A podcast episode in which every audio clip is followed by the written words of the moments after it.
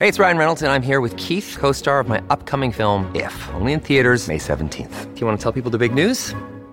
All right, I'll do. it. Sign up now and you'll get unlimited for $15 a month and six months of Paramount Plus Essential Plan on us. Mintmobile.com slash switch. Upfront payment of $45 equivalent to $15 per month. Unlimited over 40 gigabytes per month. Face lower speeds. Videos at 480p. Active Mint customers by 531.24 get six months of Paramount Plus Essential Plan. Auto renews after six months. Offer ends May 31st, 2024. Separate Paramount Plus registration required. Terms and conditions apply if rated PG. Día 78. Ustedes esperan mucho, pero cosechan poco. Lo que almacenan en su casa, yo lo disipo de un soplo. ¿Por qué? Porque mi casa está en ruinas, mientras ustedes solo se ocupan de la suya. Ageo 1.9 Las personas no caritativas escatiman sus donaciones a los ministerios de la iglesia y a las organizaciones misioneras, y luego consideran que esos ahorros es economizar. No se dan cuenta de que de esa manera solo consiguen empobrecerse. Su excusa es que deben ocuparse de su familia, mientras que olvidan que negar aportes a la casa de Dios es la manera más segura de traer la ruina sobre su propia casa. Los soberanos caminos de nuestro Dios pueden hacer que nuestros esfuerzos tengan un éxito que supere nuestras expectativas o pueden derrumbar nuestros planes y producirnos desánimo y confusión. Con un simple toque de su mano Dios puede timonear nuestro barco por una vía provechosa o lo puede naufragar en la pobreza y en la bancarrota.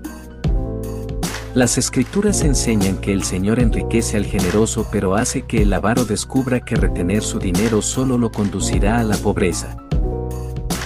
Luego de efectuar una amplia observación, he descubierto que los cristianos más generosos que he conocido han sido siempre los más felices e, invariablemente, los más prósperos. He visto cómo los que dan con generosidad aumentan sus riquezas a límites insospechados, así como también he visto a los miserables avaros descender a la pobreza por causa de su misma tacañería, aunque pensaron que ésta los haría prosperar. Igual que las personas confían sumas de dinero cada vez más grandes a los buenos administradores, así también sucede con el Señor. Él les da vagones de plata a los que dan, y aunque Él no asegura grandes riquezas, hace que lo poco se multiplique. Incluso, le da contentamiento al corazón santificado, que lo experimentará en la misma proporción en que se ha dedicado el diezmo al Señor. El egoísmo primero mirará su propia casa, pero la piedad buscará primeramente el reino de Dios y su justicia. Mateo 6:33. A la larga, el egoísmo es para pérdida, mientras que la piedad es gran ganancia. Hace falta fe para actuar con desprendimiento ante nuestro Dios, pero sin dudas Él nos recompensará con generosidad. Por más que demos, seguirá siendo un pobre reconocimiento de nuestra asombrosa deuda por su bondad.